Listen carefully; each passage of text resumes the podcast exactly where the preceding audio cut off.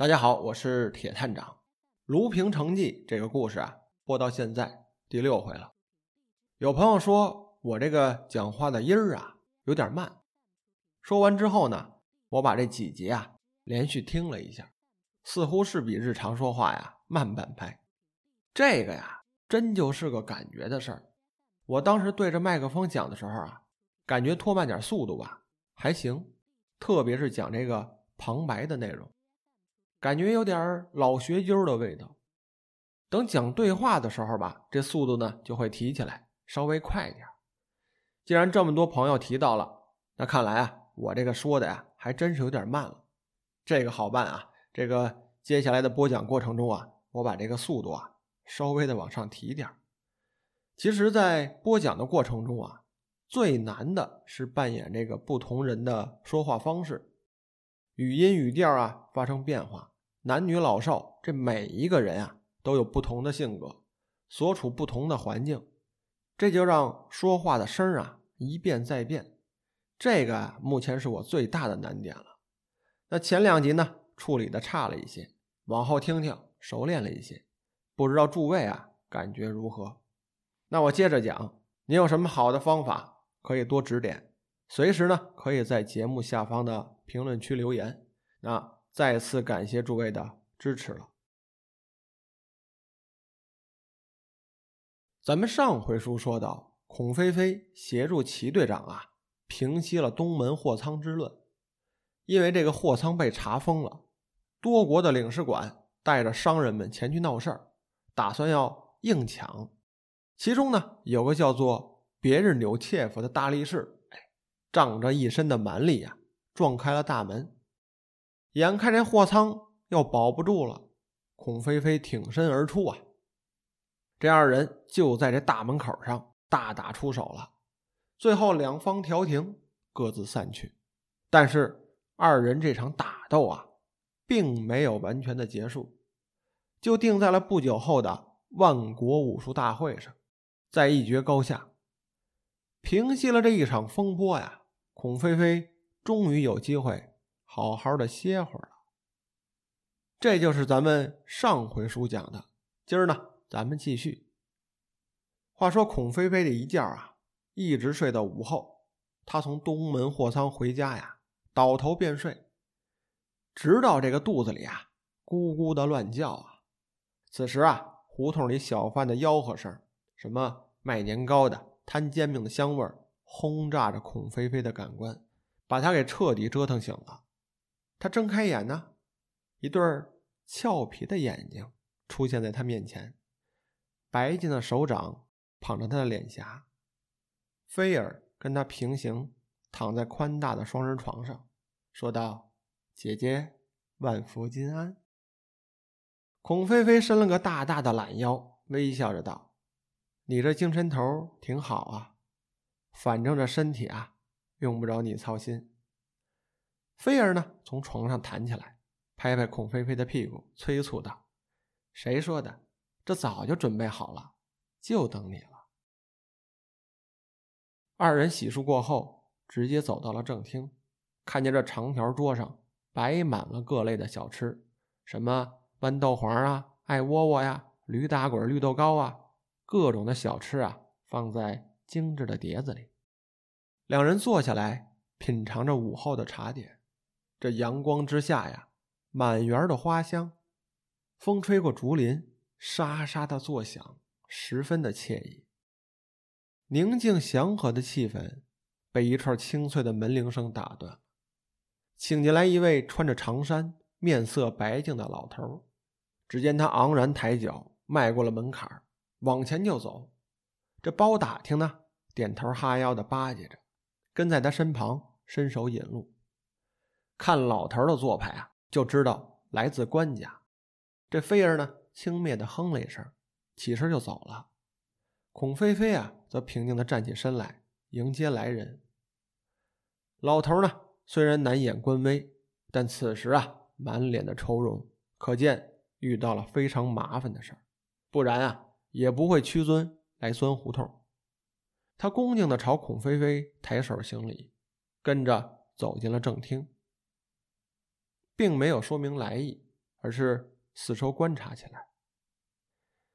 包打听偷偷的来到孔飞飞身边，说悄悄话：“这老头啊，是内务府广储司的司库。”孔飞飞看了一眼包打听，包打听诚恳的点点头，并没有多说话。看来啊，也不清楚这位司库大人的来意。客人呢，被请进了正厅，以礼相待，上了热茶。这老头张嘴就说道：“鄙人是前朝内务府广储司的司库。”这孔飞飞马上站起身来行礼，称呼了一声“大人”。朝廷都没了，就不必称大人了。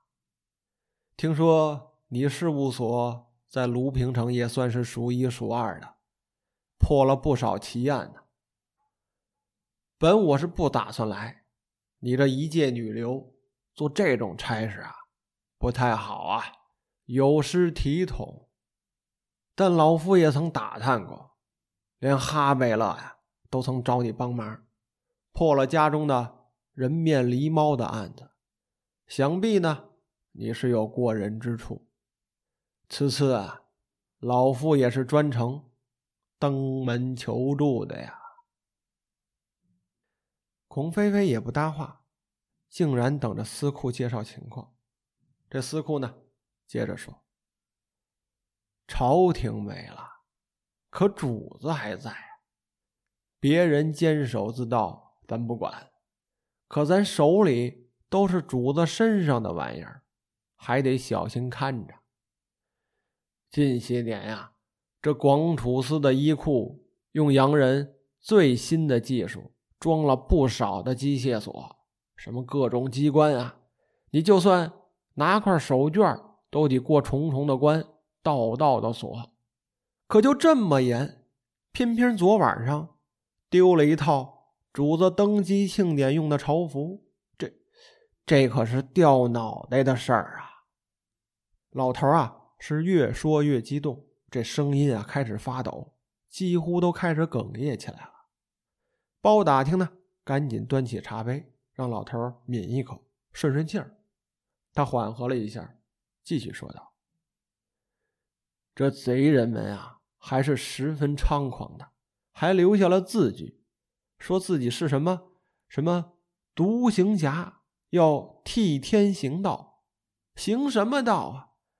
这这如今呢，没了一家之主，谁都可以出来喊两嗓子。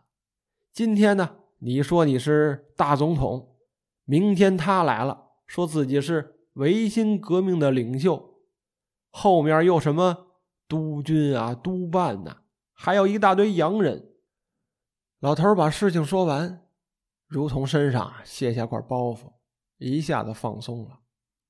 孔飞飞听着司库老头的絮叨，基本上啊弄清了情况，就是闹贼了。查这种案子呀，那算是挣钱的买卖。但他呀平时懒得接，他只查自己感兴趣的案子。可眼下说事务所呀已经数月没有什么收成了。孔飞飞考虑接了这个案子，但先要去案发现场啊看看，也就是内务府的广储司衣库。他让包打听啊，跟司库老头谈价钱，自己呢给正在多宝楼监工的吴敬威打了个电话。这微微一听啊，能进皇城转悠，十分的兴奋啊，满口答应了。这一行人呢凑到一块儿，就在。司库老头的带领下，进了这皇城。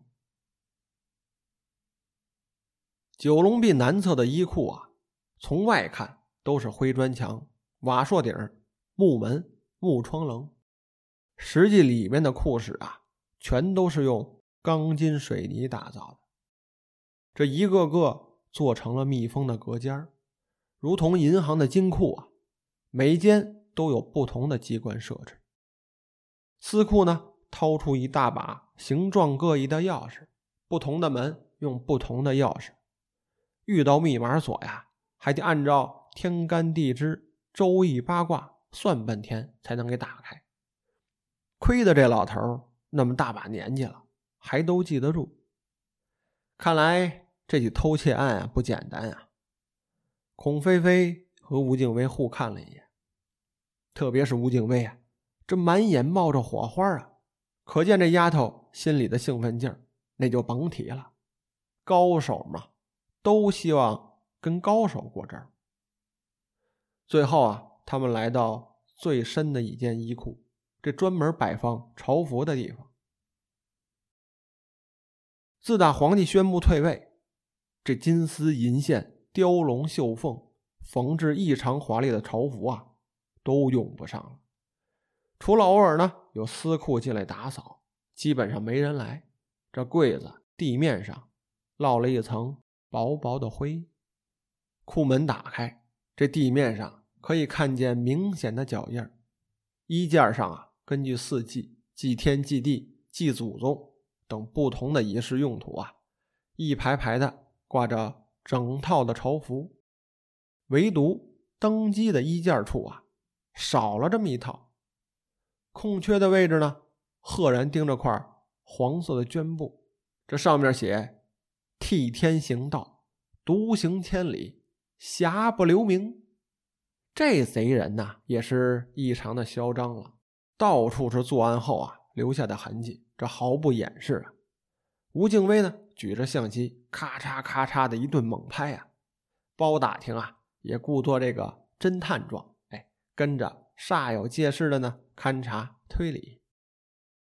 孔飞飞仔细观察后啊，感到奇怪，这从头到尾，这全部的锁呀、机关呀，全是完好无缺。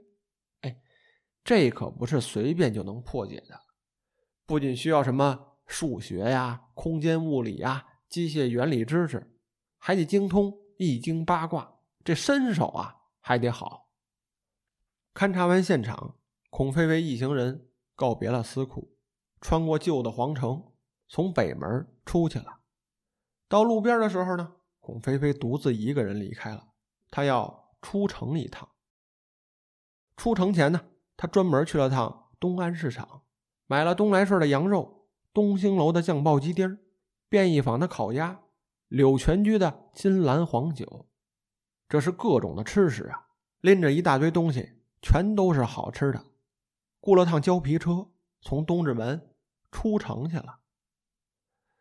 此时呢，日沉西边，这皇城根底下呀，已经是黑下来了。心急的人啊，已经开始。占位置摆摊了，鬼市啊，慢慢就要开张了。这完全开市啊，要等到午夜两点钟。孔飞飞呢，熟练的按照城墙边上树干上这犄角旮旯里啊，看似被人随意刻上去的横竖的符号，指挥着胶皮车夫啊穿行着，来到了城郊一所独立的四合院门口，停下来了。这胶皮车刚停稳，从侧面的小门里面出来三个短衣襟、小打扮的汉子，这手里啊有拿着匕首，有拖着钢叉的，警惕地盯着孔飞飞。你再看着孔飞飞，不慌不忙的举起右手，伸出了小拇指和食指朝天，然后啊翻腕，拇指呢扣住小拇指，其余这三个手指头朝上。这三个汉子见状啊，做出了同样的动作。孔飞飞从口袋里拿出枚硬币，扔给领头的人。这汉子接过硬币，在灯笼下翻看着。这枚硬币刻着一个繁体的“义”字。这壮汉啊，赶紧举手，在空中呢拍了三下。这拍完之后啊，就让同伙帮着拿东西。孔飞飞拿出独行侠留在衣库的布条，递了过去。这第三个人接过来，转身就往里跑。与此同时，这后三寸的钢制大门啊，自动的打开了。两个人毕恭毕敬的给孔飞飞行礼，引导他呀往里面走。经过有人守卫的两进院，来到了第三院的正室。墙边呢一道暗门。自动打开了，从里面啊走出个小丫鬟来。长得挺秀气，穿着打扮呢也不俗，哎，一看就是大户人家的仆从。他手里啊捧着个黑色的眼罩，随即呢给孔菲菲系上了。在黑暗中啊，他被人带着，沿着台阶呢一路往下走，传来水波拍岸的声音。这是地下河，此处啊西临护城河，北边呢便是新建的自来水厂。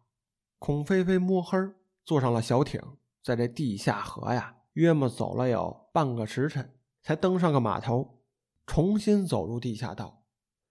几道机关门响过之后啊，孔飞飞听到了嚼肉、喝酒的声音，摘下眼罩呢，让眼睛适应了一下光线。日光灯下呀，四面白净，光溜溜的墙面，中央空荡荡的巨大的空间，一张八仙桌摆着，桌上金黄色的铜火锅冒着热气儿啊，这吃食呢摆满了一桌。还配着时令的蔬菜，一身道袍、仙风道骨的乌爷呀，品着黄酒，涮着羊肉。他看到孔飞飞进来，笑眯眯的。这乌爷呀，是五岳门的门主，鬼市的话事人，专门走私些违禁的机械配件、药品和其他呀这明面上弄不到的玩意儿。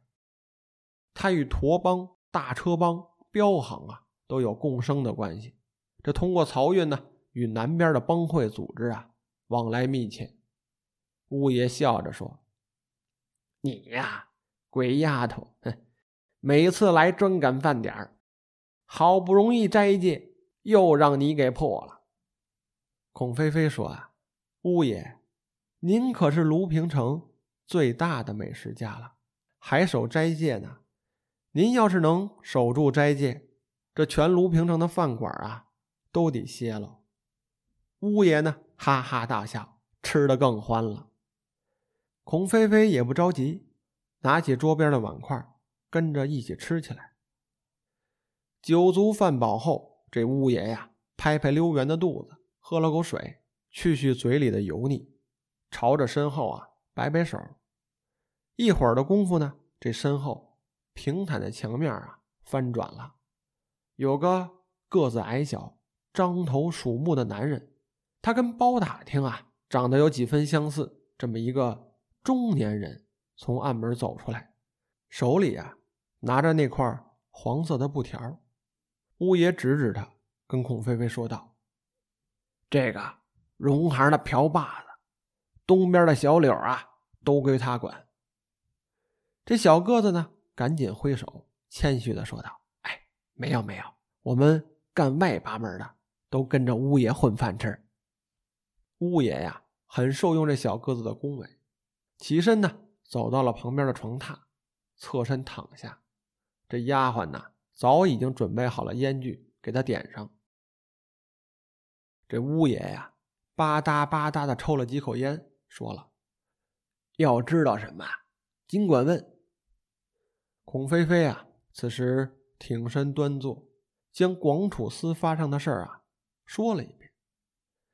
听完他的叙述啊，见乌爷呢没有多过问，这小个子呀放松了不少，指着布条解释道：“此人啊不是外八行的，荣行做事呢还是比较讲究的，不会大张旗鼓，更不会留下字据来挑衅。”而且能对付这么多阳机关、密码锁的高手啊，已知的全国不超过五个。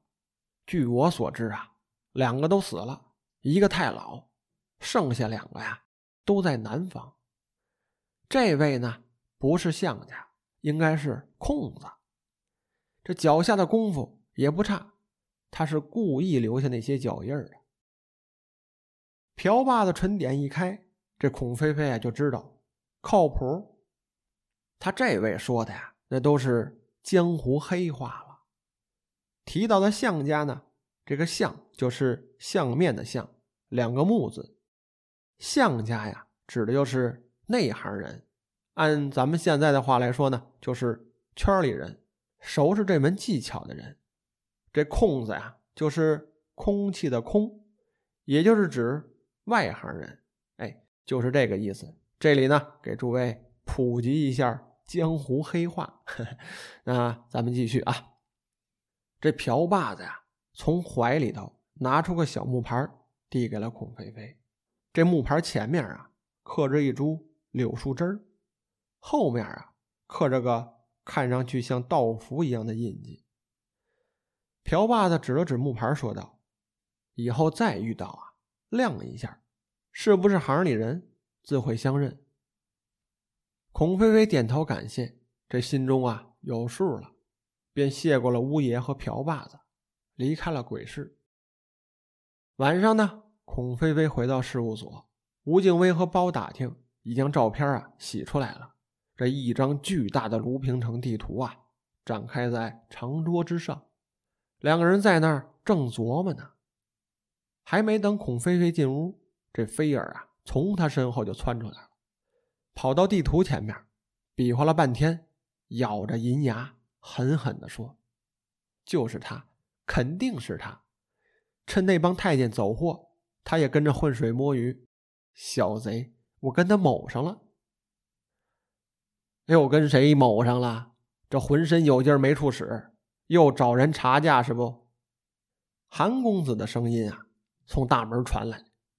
吴敬威和包打听一件事，大师兄来了，高兴的很啊！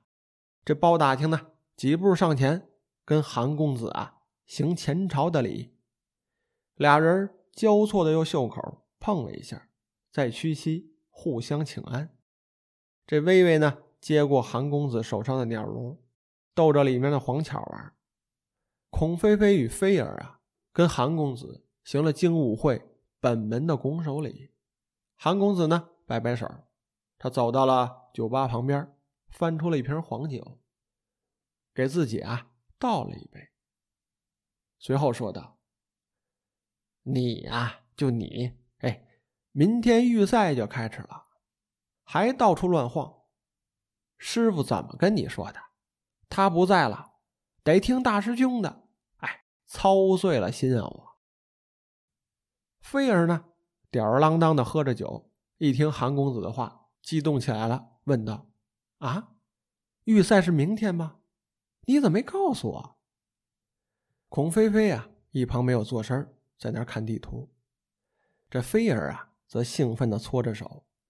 韩公子啊，朝菲儿竖起大拇指，说道：“瞧瞧，瞧瞧，咱菲儿这斗志，年轻人这血啊，就得热，哎，燃起来。”菲儿过去，抚摸着韩公子圆鼓鼓的肚皮，举起了拳头，说道：“大师兄放心，明天我去啊，给他们都锤翻喽。”韩公子呢，开心的跟菲儿啊碰杯，两个人喝上了。巩飞飞呢，走到办公桌前查看资料，他意味深长的说：“呀，明天什么情况还不一定呢。”包打听啊。跑到韩公子身边，也拿几个杯子蹭酒喝，问道：“大师兄，明天咱俩主持，要不今儿晚上串下词儿啊？”这韩公子一口啊喝掉了杯中的酒，自夸道：“就我金牌的评论员，还需要串词儿吗？你呀，就哼哈就事的做个捧哏的，齐活了。”这韩公子、菲儿带着包打听三个人啊。一起举杯，跟着喊：“齐活了！” 这集呀讲的比较欢乐，您听着应该也比较舒坦。那得了，您今儿这书啊，咱们就说到这儿。欲知后事如何，且听下回分解。